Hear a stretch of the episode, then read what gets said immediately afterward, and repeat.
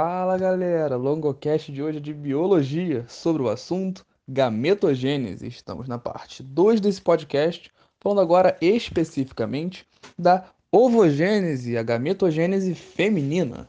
Bom, gente, para a gente entender essa ovogênese, eu vou partir do mesmo tipo de raciocínio que eu parti para a compreensão da espermatogênese.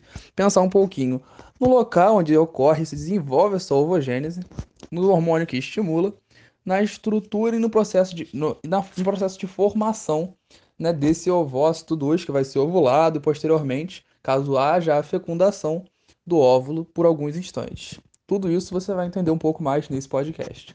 É claro que alguns detalhes que são de nível superior nem eu vou saber trazer com tantos detalhes e nem é necessário que a gente compreenda com tanta profundidade. Mas é sempre bom ter uma informação a mais, porque isso pode fazer a diferença na hora de você responder uma resposta, uma questão, por exemplo, que seja é, discursiva, enfim. É muito bom ter esse tipo de conhecimento mais amplo. Eu acho isso super válido, por isso que eu tento trazer os, os conteúdos mais completos possíveis nesse podcast. Então, vamos começar do começo. A ovogênese vai ser esse processo de gametogênese, ou seja, origem do gameta feminino. E bom, vai estar acontecendo basicamente nos ovários, mais especificamente nos folículos ovarianos. Quando a gente pensa nessa situação dos folículos ovarianos, no ovário de maneira específica, nos ovários, os ovários são estruturas que estão relacionadas justamente à produção dessas células que vão dar origem aos ovócitos né, que vão ser fecundados, fecundados, não, perdão, vão ser ovulados, e elas se localizam, né, no sistema reprodutor feminino, próximas às tubas, próximas à tuba uterina.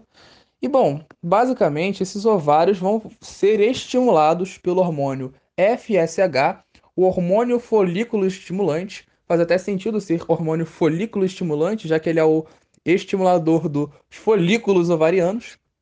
Se a gente parar para pensar, o mesmo hormônio também que estimula né, a gametogênese masculina nos tubos seminíferos. Então é interessante a gente perceber essa semelhança do, da ação do FSH em ambos os tipos de gametogênese, seja nos homens, seja nas mulheres.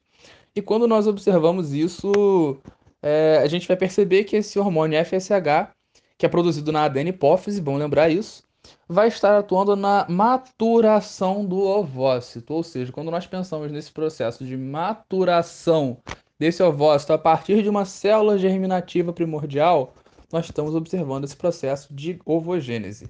Né? Isso tem que ficar bem claro aí quando a gente está procurando entender esses processos de maneira geral. Bom, basicamente vai estimular essa, esse FSH vai estimular essa estrutura que inicialmente vai ser o ovócito 1, né, que vai ser estimulado pelo FSH. Mas antes da gente pensar no ovócito 1, a gente tem que entender que esse processo começa um pouquinho antes, na verdade. Olha que sinistro. Desde a vida intrauterina, as mulheres já estão começando com sua produção com, é, de gametas, basicamente. A sua ovogênese já se inicia desde antes da puberdade. O que vai acontecer após a puberdade é a conclusão do ciclo meiótico. Bom, entre aspas, conclusão, né? Convenhamos. Como assim? O que, que eu estou querendo dizer com esse processo?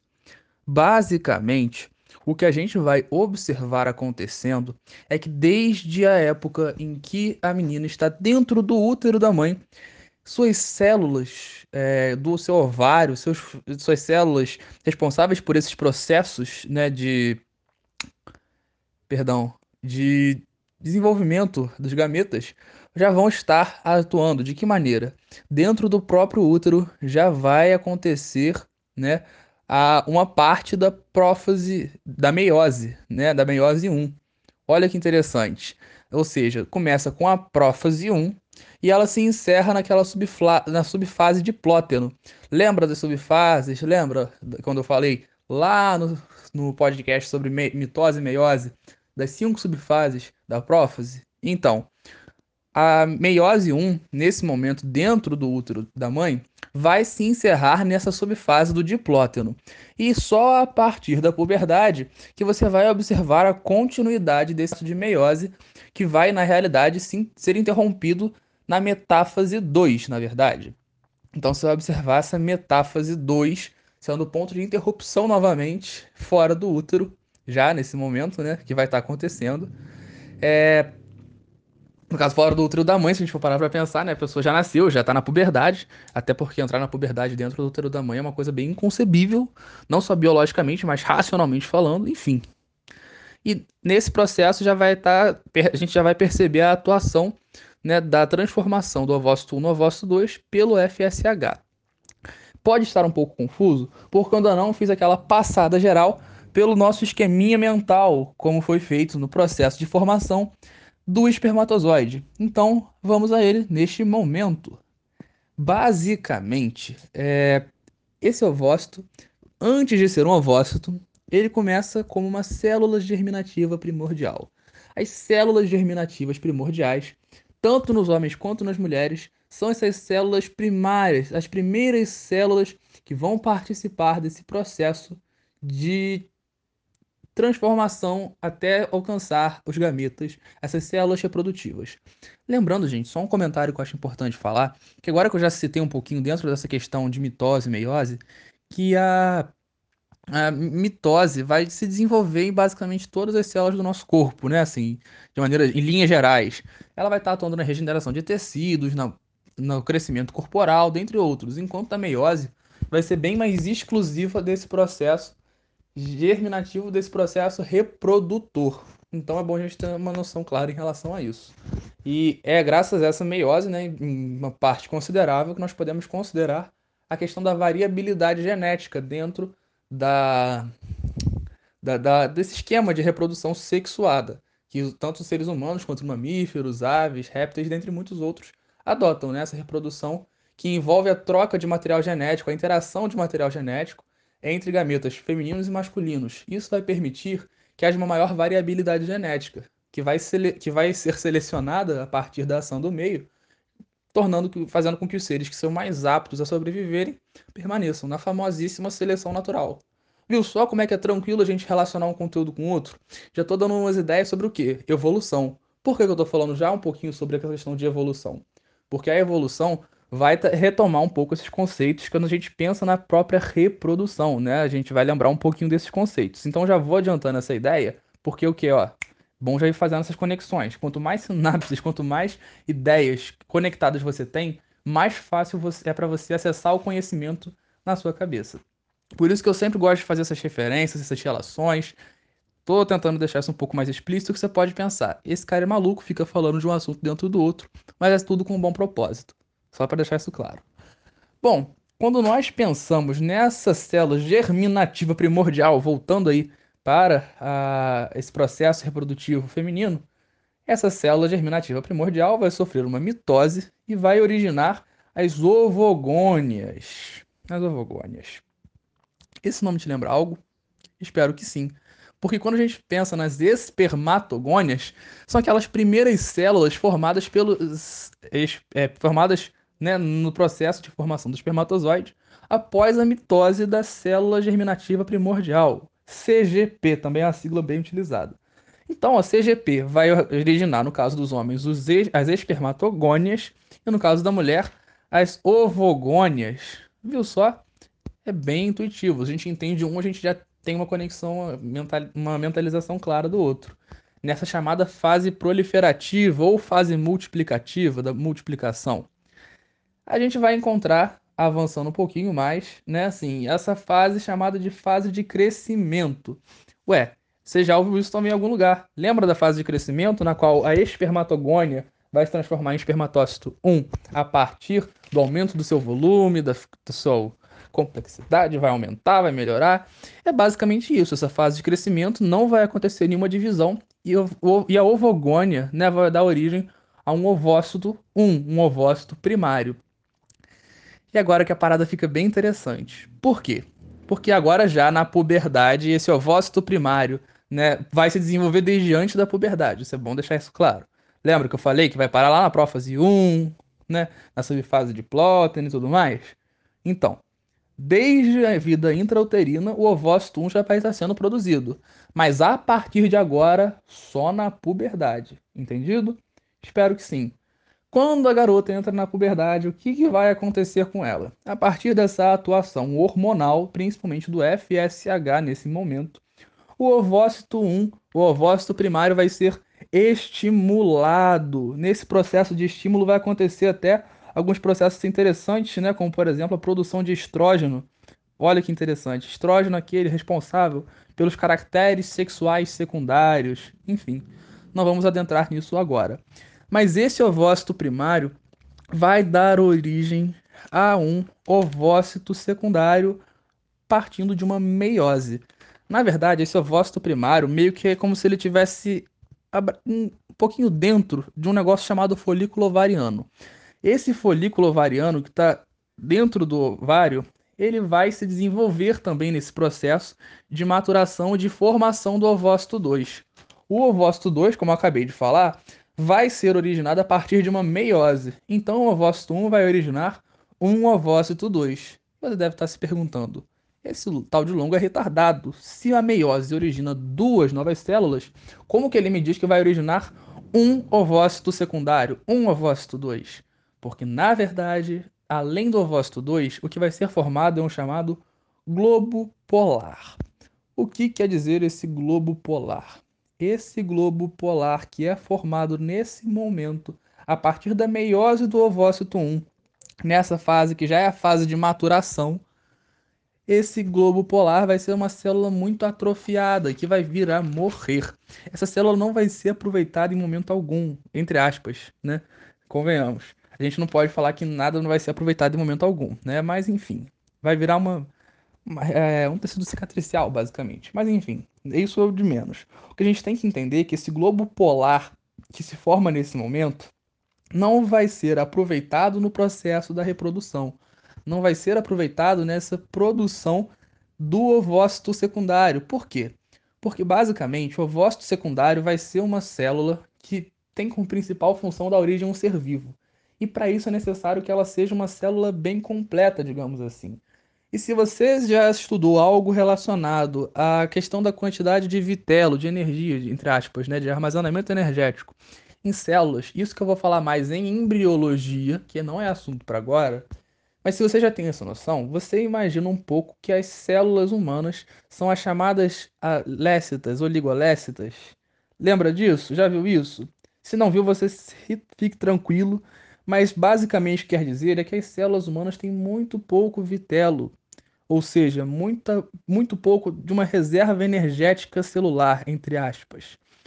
Basicamente, a função do ovócito 1, ao se dividir, dando origem a apenas um ovócito 2, é ofertar a esse ovócito secundário, esse ovócito 2, uma maior quantidade de vitelo, uma melhor estrutura celular de modo geral. É como se no processo de meiose, ao dividir o material genético, metade para um lado e metade para o outro, as organelas ficassem quase que concentradas de um lado só para originar esse ovócito secundário. Porque o principal objetivo é dar origem a um ovócito 2. Porque esse ovócito 2 que vai então ser ovulado, vai acontecer a ovulação. Esse ovócito 2 que vai ser meio que expulso do ovário e nesse momento que ele vai estar sendo ovulado, vai haver a possibilidade da fecundação. Isso é bem interessante de a gente observar. Né? Assim, é, esse momento que, que ele foi, é ovulado, existe a possibilidade do processo de fecundação. E aquela estrutura do folículo ovariano, que já não está mais englobando, vamos dizer assim, esse ovócito secundário vai gerar, né, como vai ficar vazio, vai ficar sozinho, solitário, tadinho, vai originar chamado corpo lúteo. Isso é um comentário só, um pouco, às vezes, desconexo para você, mas assim, é uma visualização meio estranha. Imagina que você tem uma bola e, e você tem como se fosse uma pokebola daquela, já viu o Pokémon? Aquele negocinho em volta.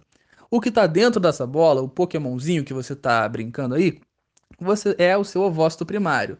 Ele vai passar por um processo de evolução muito sinistro. E olha que o Ash nem teve trabalho dessa vez. Nessa evolução, ele vai se transformar num ovócito 2. E para suportar um Pokémon maior, a sua Pokébola tem que aumentar de tamanho também. No momento em que você vai para uma batalha, você simplesmente lança o Pokémon e a Pokébola que se dane, tadinha dela.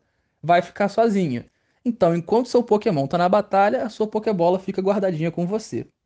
Voltando para a biologia, quando o Pokémon vai para a batalha, seria basicamente o processo de ovulação, quando o seu ovócito 2 vai para as tubas vai para a tuba uterina e ele vai poder ser é, participar desse processo de fecundação. Enquanto isso, a sua Pokébola, que ficou guardada com você, no caso, essa estrutura que era o folículo ovariano, agora, como está vazia, vai se chamar corpo lúteo. E esse corpo lúteo vai produzir a progesterona, né? Assim, por um período de aproximadamente 10 dias, quando não há gravidez. E quando há gravidez, assim, também vai estar relacionada a Perdão, essa progesterona vai estar relacionada a anteceder as funções da placenta, enfim. É uma história um pouquinho mais esquisita, mas que a gente vai aprofundar de verdade quando formos falar de sistema reprodutor feminino.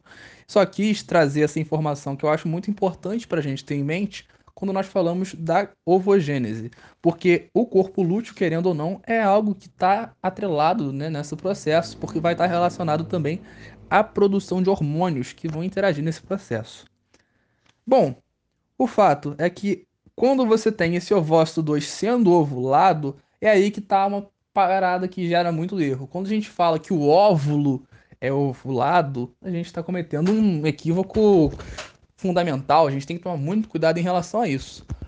O que é ovulado é o ovócito 2. O óvulo, de fato, e agora que eu falei que vai ser uma questão um pouquinho mais detalhada, específica, que você não precisa se prender tanto a isso, mas uma curiosidade interessante o óvulo só vai, só vai existir, digamos, conceitualmente, no pequeno período em que ocorreu a fecundação até que haja a cariogamia, a fusão dos núcleos.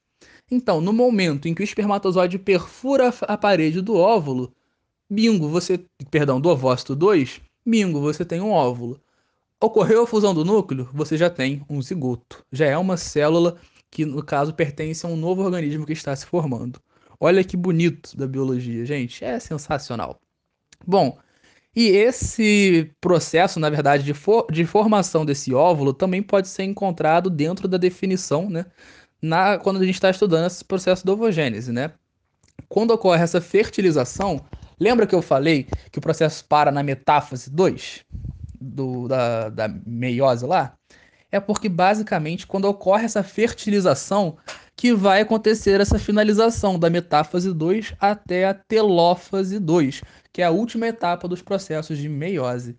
Então, o ovócito 2 vai originar esse óvulo e, ao mesmo tempo, vai originar também um globo polar, segundo globo polar, que, tal qual o primeiro, vai se degenerar e, entre aspas, morrer. Então, é algo importante e interessante a gente observar que nesse processo de fertilização que vai ocorrer de fato essa conclusão do processo meiótico, digamos assim. Então, basicamente, esse é o principal, as considerações mais importantes e essenciais dentro da ovogênese. Então, espero que vocês tenham entendido. É, antes, eu também gostaria de comentar sobre alguns termos importantes, como a questão da menarca, que é a primeira menstruação, a menopausa, que é basicamente o período após, a, que é que é, no caso, a última menstruação, né? A gente tem que tomar cuidado com isso conceitualmente, porque o período infértil é chamado, na verdade, de climatério. Então a mulher não está na menopausa, a mulher tem a menopausa. E após a menopausa, ela volta para o estado de climatério. Ué, volta? Como assim? É, antes da menarca, antes de começar a menstruar, também estava num período infértil. Então o climatério se inicia desde o início da vida e após o encerramento dos processos de menstruação com a menopausa, volta é, a esse período de infertilidade. Mais um comentário importante ser feito é que no homem a meiose só vai acontecer na puberdade, enquanto na mulher, desde antes da puberdade, desde a vida intrauterina, a gente tem que observar que esse processo de meiose já se inicia, não se conclui, mas se inicia. E é algo meio doido a gente parar para pensar, mas é é do jeito que eu falei mesmo. É meio confuso, mas faz parte. E bom, última consideração é que enquanto no homem você tem uma relação de 1 para 4, uma, é, um espermatócito primário vai originar um espermatozoide, um ovócito primário vai originar um óvulo, que após ser, após ser fecundado.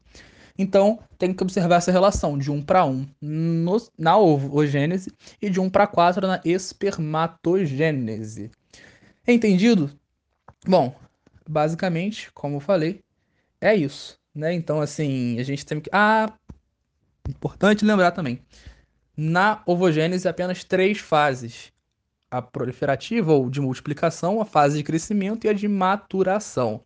Enquanto na, na espermatogênese você ainda vai ter a última fase que é da espermiogênese. Lembra que acontece no epidídimo? Então, essa é uma fase extra que só acontece na espermatogênese justamente pela necessidade na espermatogênese de concluir essa formação do espermatozoide com cauda, cabeça e peça intermediária. Enfim, espero que tenham entendido, espero que tenham gostado. Quaisquer dúvidas, só procurar nas redes sociais, estou à disposição. Muito obrigado, foi um prazer e até a próxima. Valeu!